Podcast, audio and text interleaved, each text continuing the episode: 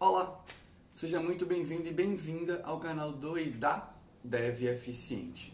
Você está na playlist de revisão de artigos científicos e futuramente de livros.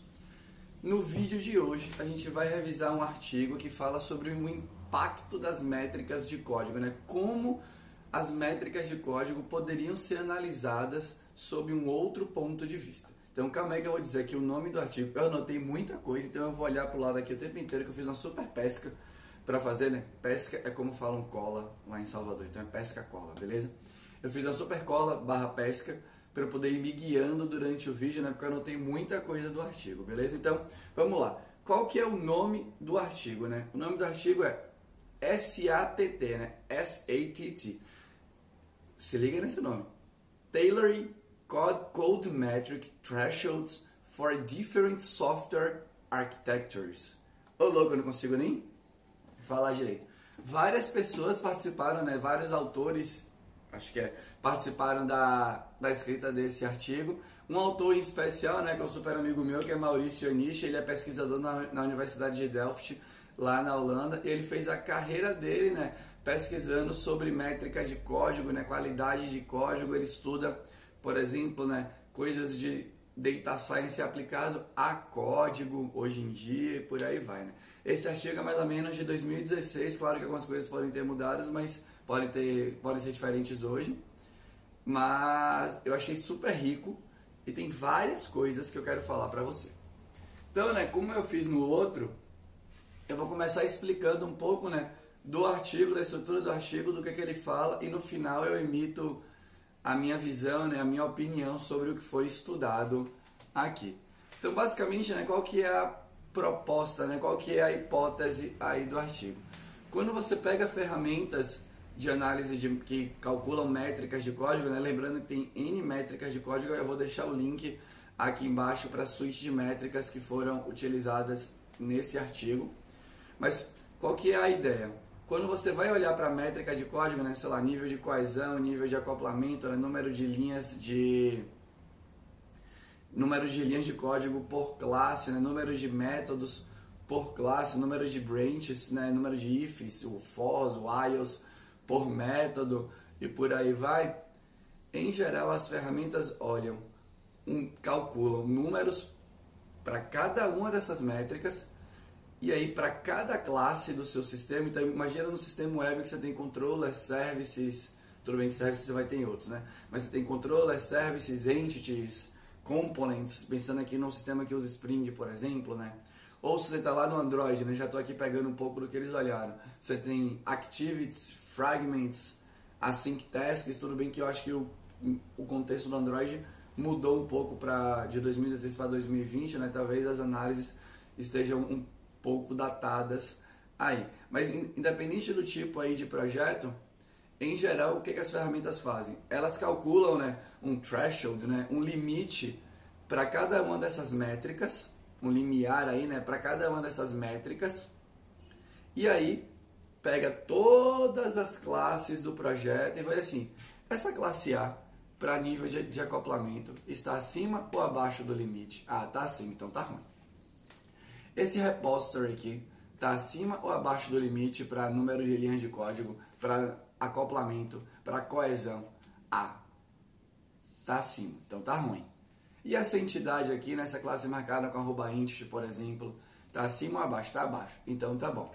Esse é o jeito padrão das ferramentas de métricas de código. O que é que o artigo propõe, né? Que essa análise seja contextualizada.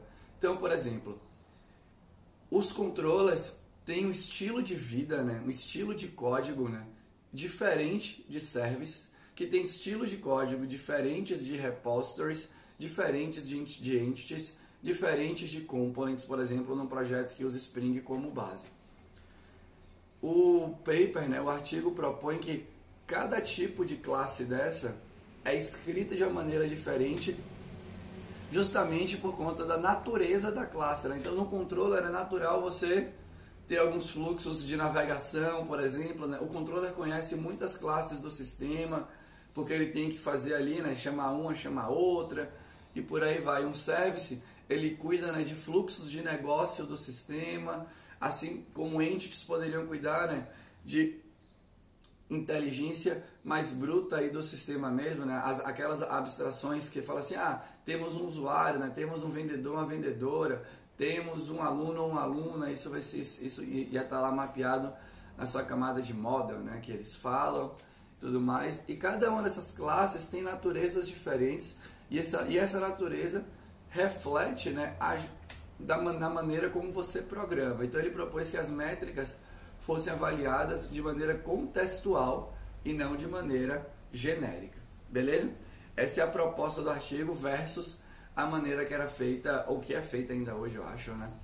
É, pelas ferramentas. Qualquer coisa vocês colaboram comigo aí no comentário. Então eu vou pegar né, alguns números para vocês.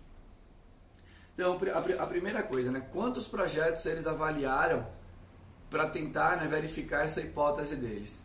400 ou mais de 400 projetos. 400 projetos! Isso sim é alguém tentando achar alguma coisa útil pra gente, né? Não é alguém que está lá na sua empresa, já falei isso no outro vídeo, ah, aqui na minha empresa a gente percebeu que desse jeito funciona bem, muito legal, né? Na sua empresa. E aí? Os caras pegaram 400 projetos, né? Então eles foram lá no GitHub, 100 projetos, né? Quais arquiteturas que eles escolheram para analisar?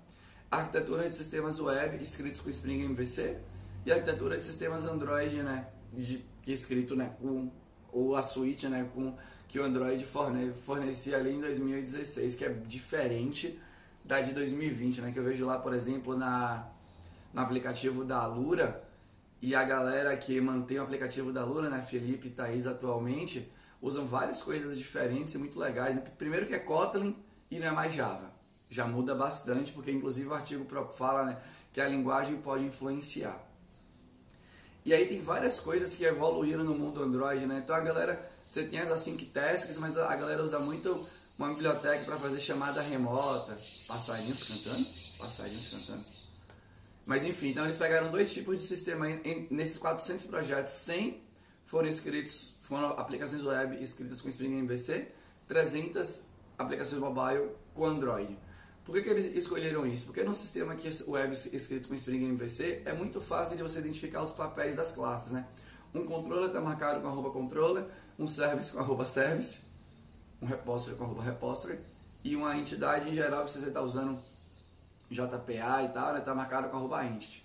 E lá no Android, naquela época, uma activity é uma activity, né? Você herda, né?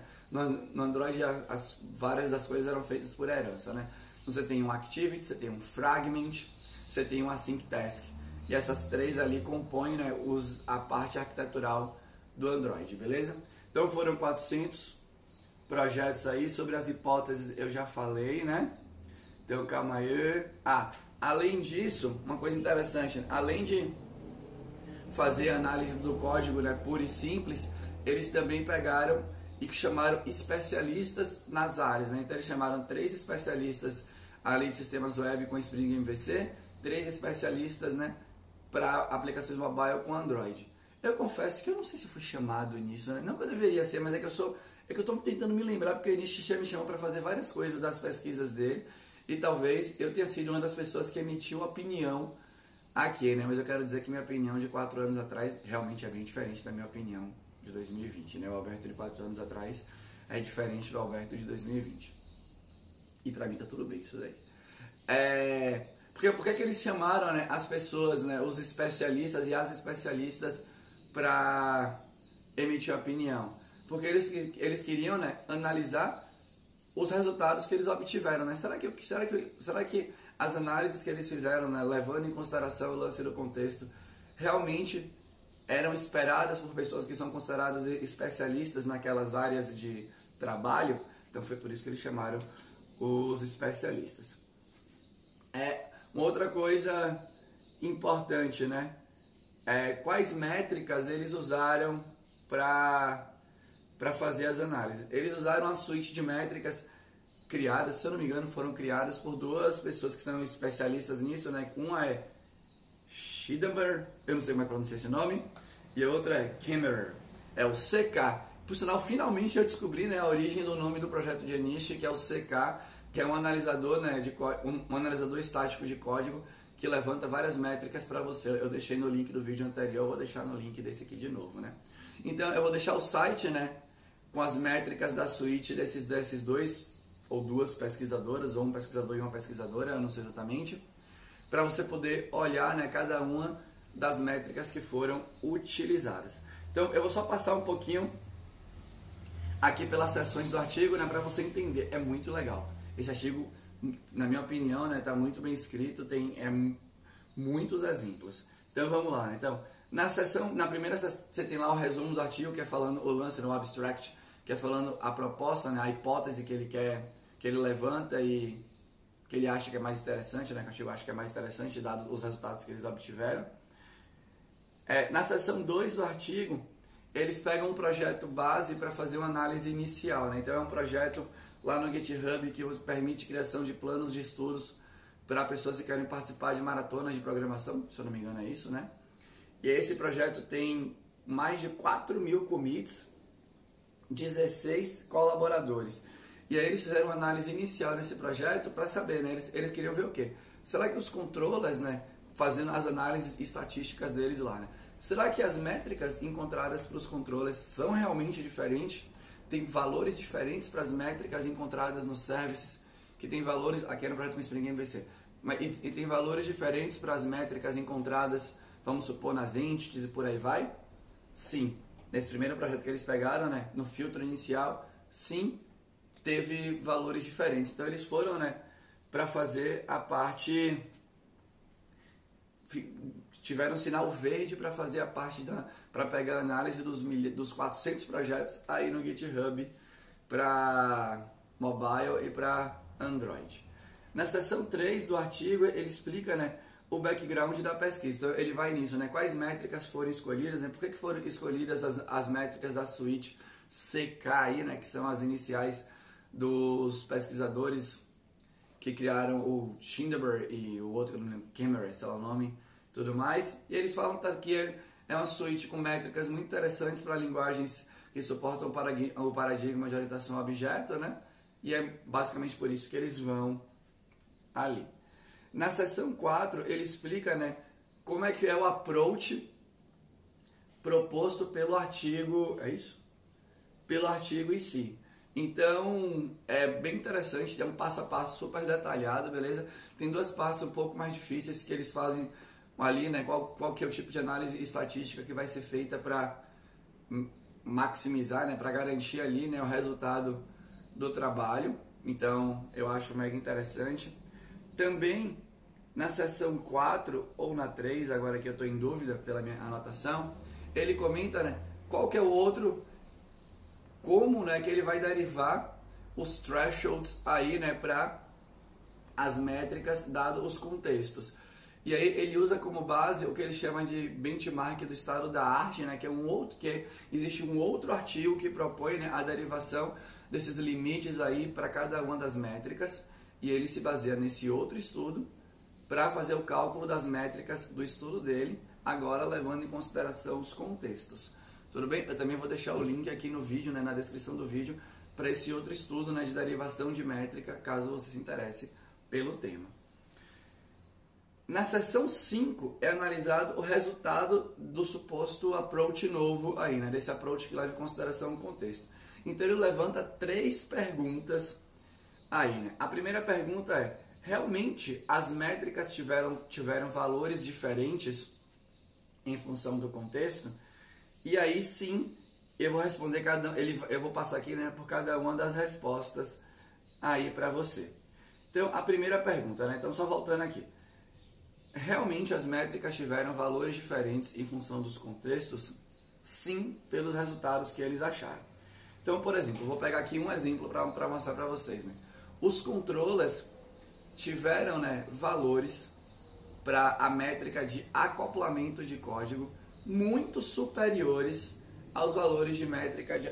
Meu gato está aqui pensando em pular. Você vai pular ou não? Vai pular? É, então, os controles tiveram né, valores de acoplamento de código muito superiores aos valores de acoplamento de código para os outros tipos de classes do sistema. O que é interessante ali, né? Por que, que tem esse acoplamento maior? Isso está respondido na. Isso, eles investigam isso na segunda parte da, das perguntas aí, né, que a seção 5 traz, que são as entrevistas com os especialistas. Por exemplo, tem uma outra que é as entidades, as classes marcadas com arroba entity no projetos web, né, demonstraram o nível de coesão muito abaixo do nível de coesão de outras classes no sistema. Por quê, né? A hipótese deles para classe, as classes de entidade é que elas têm muito get, set. E aí, como tem muito get set, né? Get set diminui coesão, porque só precisa entender. Eu não sei se isso é claro para todo mundo que está vendo o vídeo, né? Para você que está vendo o vídeo no caso. Como é que é calculada a base, a métrica de coesão? Basicamente é: se você, se você tem 10 atributos uma classe, cada método da sua classe deveria usar os 10 atributos. Essa é a base da coisa, né? Quer dizer que você está super coeso. Por mais que essa coesão te possa te levar a um super acoplamento também. Então, né, como você cria get set para as classes de entidade e de vez em quando até de maneira indiscriminada, oh meu Deus, ele subiu. Desculpa. De vez em quando até de maneira indiscriminada, a coesão baixa. Já no controller, né, por que, que o nível de, de acoplamento eles acham que subiu? Porque o controller conhece muitas classes do sistema. E aí, de vez em quando, basicamente ele usa muitas classes, o que eleva o nível de acoplamento.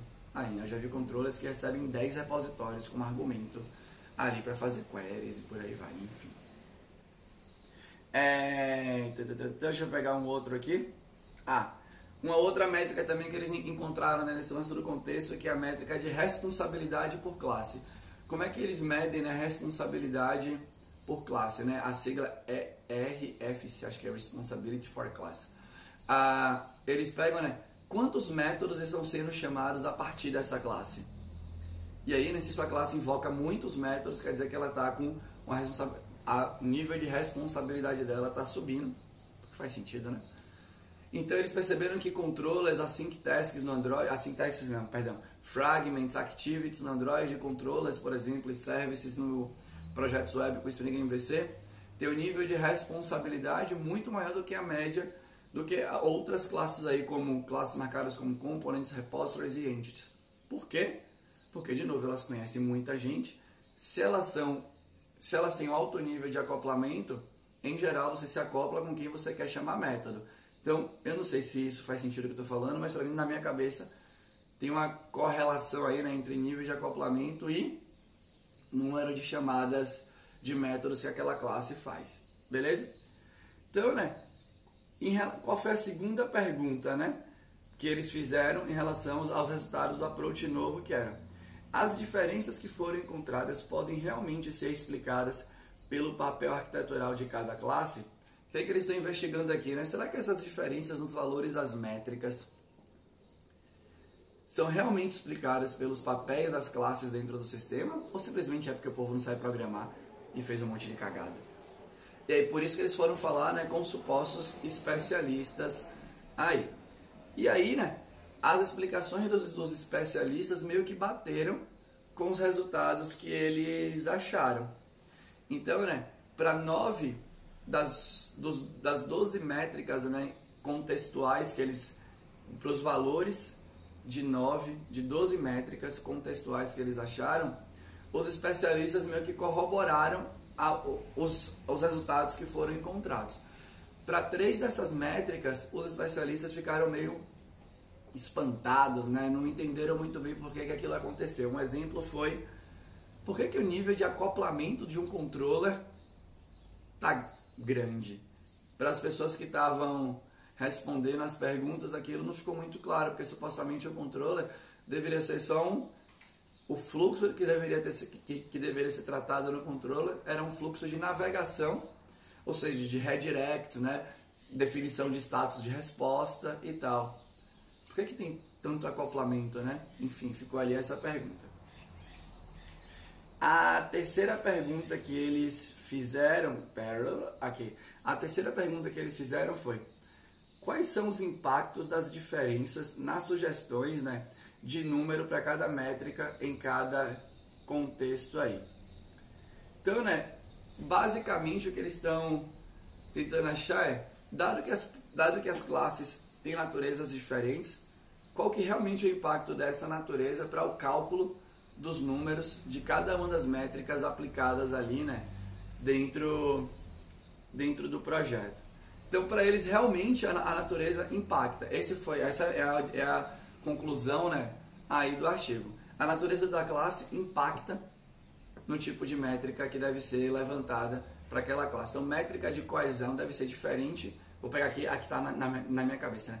métrica de acoplamento para controller é diferente de métrica de acoplamento para entidade, que é diferente de métrica de acoplamento para repository. Por exemplo, controller e service andaram meio pareados no, no projeto inteiro. Isso faz muito sentido. Faz muito sentido, porque num, num projeto que usa o Spring MVC da vida ou qualquer framework mais qualquer framework MVC mais avançado, os controllers enxergam pouca coisa da web, né? no sentido de receber imports da web, requests, responses, cookies, headers e por aí vai. Né? Eles, eles conseguem trabalhar basicamente recebendo objetos que são de domínio mesmo, né? ou objetos de borda que identificam parâmetros e tal, mas é tudo do seu projeto. Então, de vez em quando é até difícil para a pessoa que está programando sacar, né? O que, que eu boto no controle, o que, que eu boto no service. Eu confesso que é difícil para mim também não é, não é claro, né? Mas, enfim. Então, por isso que eles andam meio pareados ali. Então, né? Falando, indo para as descobertas do artigo, mas basicamente é: sim, o tipo de classe influencia no na métrica que você vai levantar para aquela classe. É, sim, você deveria repensar o uso de ferramentas de métricas na sua empresa atualmente, né? Eu não sei se, se, se PMD, né, ou qualquer outras aí, né? Eu esqueci o nome da outra super grande, esqueci, enfim.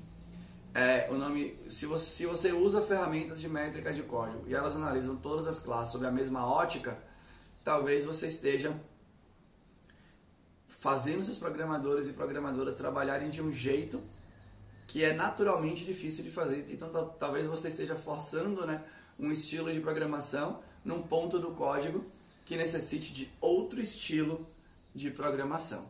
Beleza? Então isso é muito legal, né? Essa é uma, uma proposta aí, né? uma ideia que o artigo trouxe que eu acho mega interessante. É... O que que é...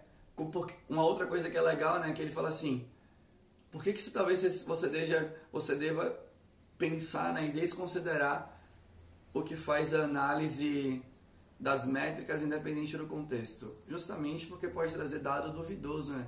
Você está lá forçando a, a linha em relação a, olha, o seu controle tem que ter acoplamento baixo, né? O seu service tem, tem, tem que ter acoplamento baixo, o número de, de linhas de código Y ou Z. A pessoa começa a fazer um código.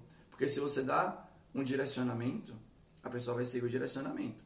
Esse talvez você comece a ter um código, né, estranho por forçar um estilo arquitetural que não consegue ser encaixado naquele ponto do sistema. Então, essa é uma, é uma dúvida né, trazida pelo artigo que eu acho que deve ser realmente levada em consideração.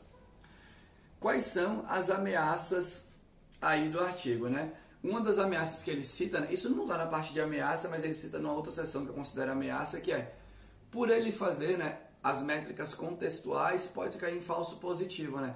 De vez em quando você tem um controller que é super fuleiro, mas como a, a métrica te libera né, nível de, de acoplamento maior no controller, aquele controller está passando né, pela sua análise. Mas o próprio artigo tende a descartar isso, porque como é que ele vai entender se o controller é fuleiro? É fuleiro? Se os números para uma métrica, para as métricas deles, dele, desses controllers ou desse controller, tiver acima dos números para os outros controllers. Não, para as outras classes como um todo. Então é por isso que ele descarta essa ameaça, né? fala que é uma ameaça baixa. Sobre as métricas que foram utilizadas, né? eles consideram que a métrica da suíte CKI são métricas que se encaixam bem para sistemas orientados a objeto, por mais que existam outras métricas de código que poderiam ser analisadas. Beleza? É... Uma outra coisa que eles falam aí né, é justamente desse lance da validação que é interna aí, né? Então, qual que é a coisa aqui, né, que eu anotei, né? Será que identificamos corretamente as classes? Agora lembrei dessa parte de validação interna, por isso que eu olhei mais fortemente aqui, né? Porque eles fizeram um código para identificar, as classes. e ele acha que é razoavelmente baixo o código dele ter feito um if errado sobre se a classe é um controller ou não, porque isso é declaradamente é explícito no sistema. Né? Seria muito difícil se um controller no Spring MVC não tivesse annotation controller, não tivesse annotations do tipo arroba getMapping, requestMapping ou algo do gênero, e ele tivesse que inferir baseado na escrita do código o que é um controller. Aí talvez ficasse mais azedo. E aí, né, como me parece que vai ser uma frequente, que vai ser frequente nos, nas publicações em sobre computação, né, talvez essa parte de validação externa, né? Será que essas, essas descobertas baseadas nos projetos do GitHub, por sinal, né, eu não falei sobre isso, né? O filtro dos projetos do, do GitHub é, foi, foram, né? O projeto tinha que ter no, no mínimo 500 commits e no mínimo 10 classes que navegassem pelos papéis arquiteturais diferentes, porque aí eles entendem que esses projetos não eram pet projects ou algo do gênero. É, uma outra coisa agora aqui, né, sobre validação externa. Será que essas coisas que eles encontraram nos projetos do, do, do GitHub também seriam encontradas em projetos da indústria? Né? Será que a gente fosse analisar os projetos da Kaelon Alura, né, da Nubank, enfim, né, do Banco do Brasil, do Itaú, do Quinto Andar, né, independente do sistema, será que seriam, será que a gente teria né, os mesmos resultados? Então eles fizeram esse teste contra um software da indústria, acho que lá da Holanda, né, que era um software que tinha mais de um milhão de linhas de código escritas. E nesse software parece que os resultados foram bem diferentes dos resultados que foram encontrados no GitHub. Então realmente precisa de mais investigação. Aí, beleza? É, era sobre isso o artigo, né? Deixa eu dar um pouco aqui, né? Da minha opinião, né? Então tem, tem uma coisa que é citada no artigo que ele fala assim, né? A linguagem framework pode influenciar no estilo, no estilo de código que você vai produzir, né? Com certeza, né? É um inferno isso daí, né? Não, aqui, né? Acho que tem coisas que são importantes, não na minha opinião, beleza? Porque eu agora estou revisando o código de pessoas que estão fazendo aplicações web com Nest.js, né? Que é um framework escrito em JavaScript para rodar sobre o Node, que se assemelha um pouco a esses outros frameworks famosos MVC que a gente tem, como Rails, Spring MVC, Django e por aí vai, né? Laravel, se eu não me engano, e por aí vai. Então, né? Tem alguns estudos que mostram que linguagens e frameworks influenciam no estilo de código que você vai fazer. Eu confesso para você que, do meu ponto de vista, deveria influenciar pouco. Porque, tipo assim, não importa se você vai usar Python, JavaScript, Java ou Kotlin, você vai pegar parâmetros no controller do mesmo jeito. Então, né, a função, né, o trecho de código que você vai utilizar para pegar o parâmetro, realmente para mim é um, é um mero detalhe, né? Óbvio, né? Talvez no Spring MVC você vai criar uma classe para fazer. E no Kotlin você não vai criar uma classe, ou no Python você não vai criar uma classe. É, talvez você não crie. Mas é um detalhe, entendeu? Tem outra coisa que ele nos cita no artigo, que é esse lance do, da influência da comunidade. Né? Eu já vi gente falando assim, ah, mas a comunidade dos, de Java, de PHP, né, de Kotlin, de Python diz que é melhor você usar desse jeito. Olha, com todo respeito às pessoas que fazem parte da comunidade, né? Mas quem se importa o que a comunidade da linguagem fala? O que importa é resolver o problema do código. Realmente me faça uma garapa na hora que você for usar o argumento que a comunidade de Python diz que você não, não pode fazer esse if. Eu estou um pouco me lixando, na verdade é essa. Beleza? Então eu realmente acho que isso deveria influenciar pouco no estilo de no, no nos, nas, nas avaliações de métrica para cada sistema que você vai é, que, que, que vai ser analisado. Por outro lado, tem uma coisa que o artigo traz, né? Que os artigos em geral vão trazer, que acho que aquece meu coração, é que eu sou um fã de padrão. Então, o artigo questiona, né? Os, os valores de métricas que são, que são sugeridos pelas outras ferramentas e traz métricas, valores de métricas contextualizadas para cada tipo de classe. Mas, independente de um ou outro, apesar que eu gosto da contextualização, então já vou deixar na minha opinião, né? eu acho que faz sentido a contextualização, eu gosto muito que tenha um padrão. Mas um padrão que seja inteligente, né? Então, quando você tem um padrão que é acoplamento de código, nível de coesão, esses padrões te dão liberdade para você, por exemplo, imagina que você está num, num, padrão, num, numa métrica, né, que, é, que é métrica de acoplamento. Então você pode ter um controller que é um fluxo super simples, que é só salvar alguma coisa no banco de dados direto com os valores que vieram e foram validados dos parâmetros. Então a pessoa vai lá e chama repository direto do controller. Essa, essa chamada vai passar pela métrica de acoplamento e vai passar, por exemplo, pela métrica de coesão. Por quê? Você está acoplado com talvez uma classe e se seu controller tiver uma dependência, você está utilizando ela nos métodos, por exemplo. Então, esse para mim é um padrão né, que é legal. Então, porque eu gosto de padrões que eles direcionam o esforço, né, direcionam o trabalho, que nem eu falei antes já, e diminui né, o, o tanto de coisas que você tem que pensar antes de escrever um código, porque você já está direcionado. O que eu não gosto dos padrões, quando eles não funcionam, você precisa mudar. Então é, eu gosto de ter padrões, não gosto de ficar preso a padrão que não seja interessante. Por isso que eles têm que ser analisados constantemente. Então, né, qual é um padrão que é um cocô? O padrão que exige que você crie uma classe service sempre para executar um código que vem dentro do controller. Esse é um cocô. Porque você obriga a pessoa a criar uma indireção no sistema, sendo que você não diminui o nível de acoplamento e não diminui e não aumenta o nível de coesão. Ou seja, não ganha nada. Você está só obrigando a pessoa né, a seguir esse padrão e esse padrão ele é espalhado pelo mercado, né? Porque eu já revisei código de gente por conta das, da jornada do dev, da dev eficiente, né? E tudo mais, eu revisei código de gente de várias empresas diferentes. E um dos padrões que está estabelecido, me parece que está estabelecido na, na, na, na, indústria, pelo menos aqui no Brasil, é esse de tudo tem service. De vez em quando aparece padrão que é você precisa herdar de uma classe na sua entidade para você escrever ID. Gente, esses padrões de código são patéticos. Se você utiliza ele na sua empresa, eu sugiro fortemente que você repense. Porque é baseado em quê? Né? Porque no livro do DDD, ele não obriga isso. Porque nenhuma pessoa sensata obrigaria você a fazer isso, entendeu?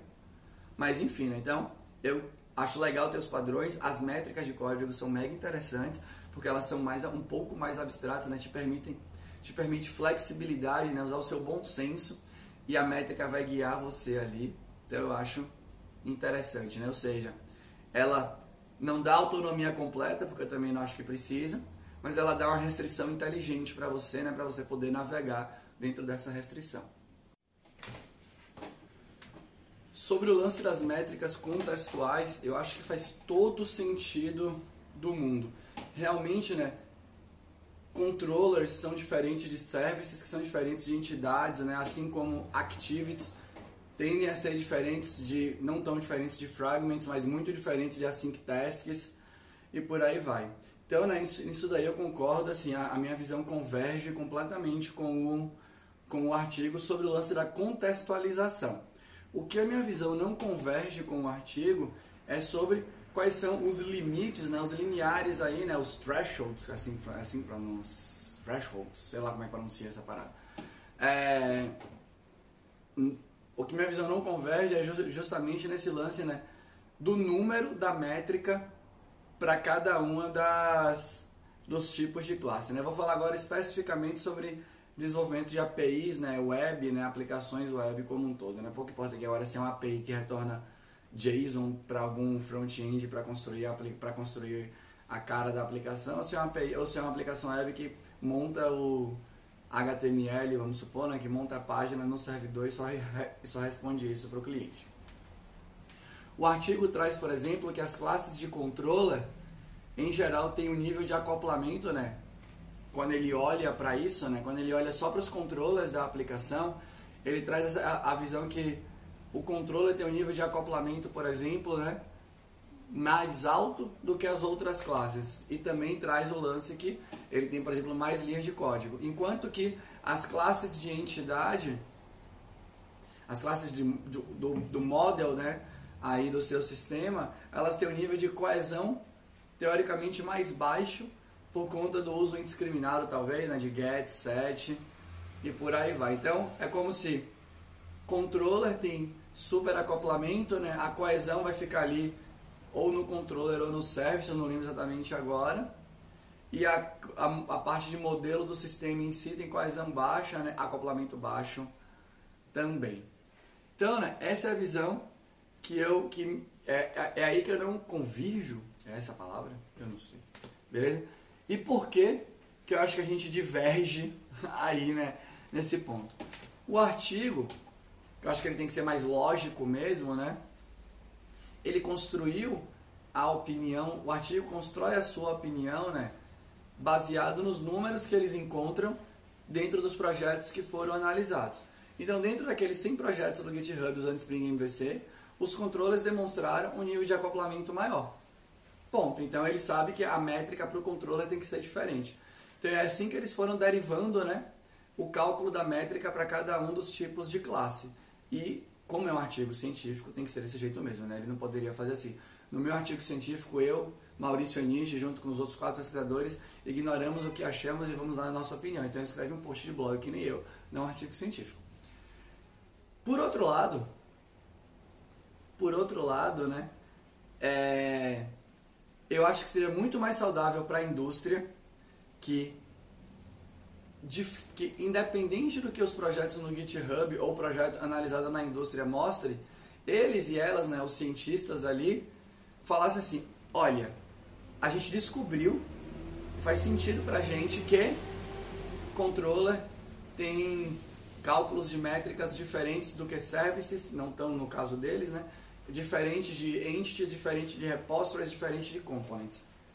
Mas, agora que é para a gente estar tá claro isso, a gente vai dar aqui a nossa sugestão de como deveria ser. Beleza? Então aí que está a minha divergência. A minha sugestão, independente de como os projetos se apresentam aí no mercado, é a seguinte. Para mim, o controller não tem que ter um nível de acoplamento alto. Para mim, o controller não tem que ter um número de linhas de código alto. E eu vou explicar por quê, né? E aí eu vou explicar como é que funciona a minha análise de código hoje em dia. Esse barulho é a chuva que está rolando. Eu estou gravando, eu, eu gravo aqui do lado de fora da minha casa atualmente, né? Esse é meu cenário padrão. E aí, bom, tem chuva e tem barulho de ônibus e por aí vai. Então, como é que eu faço as minhas revisões de código atualmente? Eu uso muito o lance da teoria da carga cognitiva. Então, eu olho para o código e depois que ele passou pela coisa mais básica que é funcionar, né? O que, é que, eu tenho, o que, é que ele tem que trazer, né? Para a empresa, né? Para a equipe que vai cuidar daquele código. Ele tem que ser fácil de entender. Como que um código é fácil de entender? Eu avalio ele pela teoria da carga cognitiva. Então, né? O que que eu olho ali? Primeira coisa, acoplamento. Eu, eu olho para essa métrica de acoplamento. Só que eu descarto do acoplamento tudo que é, é classes né, que são do runtime da linguagem e classes que são providas pelo próprio framework. Então, por exemplo, você está usando Spring MVC, você está no controller.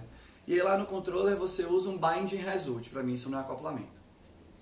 Porque o binding result é o a classe que o Spring já te dá para você pegar e saber se deu pau ou não de validação. Então eu não coloco isso na minha métrica de acoplamento. Dei, dei só um exemplo aqui. É, ou por você está criando uma classe que acessa o banco de dados e lá você usa um Entity Manager. Não considero que Entity Manager é o seu deveria contar como nível de acoplamento, porque todo mundo deveria saber o que é um Entity Manager e aquilo não dificulta o não deveria dificultar o entendimento do código, né? Então, como é que funciona esse lance da carga cognitiva? Né? Tem coisas que exigem que você pense sobre, tem coisas que não exigem que você pense muito sobre, beleza? Então, as que, as que exigem muito tá na sua chamada memória de trabalho e as que não exigem quase nada são os esquemas que foram formados na sua chamada memória de longo prazo. Então, para mim, se a pessoa não entende né, as classes que estão no runtime da linguagem que ela escolheu, ou as classes que são providas pelos frameworks base utilizados pelo software, para mim ela tem que estudar mais, né? Estudar e praticar de forma deliberada para entender isso, para jogar o jogo de maneira mais interessante. Então, o acoplamento para mim é só com classes que foram criadas dentro do próprio sistema. E a outra coisa que aumenta a carga cognitiva do código, né? Aumenta a sua, a sua dificuldade de entendimento é o número de ifs, elses, whiles, fors que você tem, né? As branches que você tem aí no seu sistema. Então, acoplamento com coisas que foram criadas, mais número de branches, para mim, fala muito sobre a carga cognitiva de um código. E aí, ao contrário do que o artigo propõe, né? Por exemplo, para mim, o controller deveria ter baixa carga cognitiva. Então, né, para mim um controller deveria ser fraco, deveria ter pouco pouco acoplamento com classes aí do sistema, né? E deveria ter uma alta coesão aí no controller, né? A coesão deveria cruzar o tempo inteiro, na verdade, né? Mas enfim. Então, né, como é que eu tenho avaliado hoje em dia? Para mim o sistema é como se fosse um funil, povo de marketing, sei lá se eu vou falar bosta ou não, mas a boca do funil é onde todo mundo meio que entra ali, né? Todo mundo é deveria ser capaz de olhar para um código do controller e falar assim, entendi o fluxo. Pegou esse parâmetro aqui, processou isso daqui, né? Re retornou esse status. Beleza, tá claro para mim. Se o processamento foi desse jeito, eu redireciono para essa página, se não for, eu redireciono para outra página. Fechou? Tá tudo bem. Então é a boca do filho, todo mundo deveria poder, deveria entender aquilo ali. E aí você vai estreitando o funil, né? Então depois que passa pelo controle, aí sim, né, você vai cair nos seus fluxos de negócio. Em geral, estão representados pelo seu service. Então de vez em quando um service pode ser composto de outros services, pode ser composto de outros repositories, vai ter um if de fluxo, né? Se a, o pagamento foi apro está aprovado, eu preciso mandar um e-mail aqui, né? Eu preciso retornar um objeto dizendo que está tudo bem, mande, esse, mande o e-mail com esse corpo, né? Ah, eu gerei um novo pagamento, vou retornar esse pagamento para que alguém continue o fluxo e por aí vai. Então, né, para mim, um service está aqui, né, está estreitando o funil, ele tem alguns fluxos ali e ele tem uma coesão alta e um acoplamento um pouco mais alto também, porque ele enxerga várias outras classes do sistema. E aí vai estreitando o funil, você vai chegar na parte de model em si, né, que são, em geral, nos meus sistemas e nos sistemas que eu reviso, eu sugiro que sejam representados pelas classes anotadas ali, né, com arroba entity, por aí vai. E ali você vai, e ali você vai encontrar classes que ela tem baixo acoplamento, porque ela geralmente enxerga só atributos que são de tipos que são nativos da linguagem e tem alguns outros atributos que foram criados que são tipos no seu sistema, então ela vai variar entre baixo e médio acoplamento e deveria ter coesão altíssima, né? Então como é que você faz isso, né? Você não vai criar get set para tudo, você só vai criar o getter que é para ser usado. O getter vai baixar a coesão? Vai, mas aí getter nas ferramentas de métrica mais espertas já é descartado em relação à coesão, né? Setter, aí o setter deveria, né, ter um peso diferente. Você tem a atualização parcial do objeto, se não tem, não tem setter. É isso. Então, né, para mim, você vai estreitando o funil e aí você vai aumentando né, o nível da carga, a carga cognitiva necessária, né, o nível de esforço necessário para entendimento, que você vai tendo lógicas mais difíceis. E tá tudo bem, porque no ponto de entrada o fluxo está muito nítido. E se o seu, se seu sistema tem inteligências, elas vão, elas vão ter que serem expressadas, expressas, sei lá, em outras partes do sistema e é, na, e é natural que nessas partes a carga cognitiva suba um pouco. Os números eu não sei ainda, eu estou buscando eles na, nas minhas revisões. Mas esse é o guia que eu reviso o código do povo né, na jornada da eficiente dentro do, do, do grupo Caia Malura, nos meus códigos, né? E por aí vai, beleza? Então eu queria fechar, né, com essa minha análise aí. Eu espero que o vídeo tenha sido legal, né, que o conteúdo tenha sido interessante para você. Vamos que vamos. Muito obrigado por ter ficado comigo. Falou!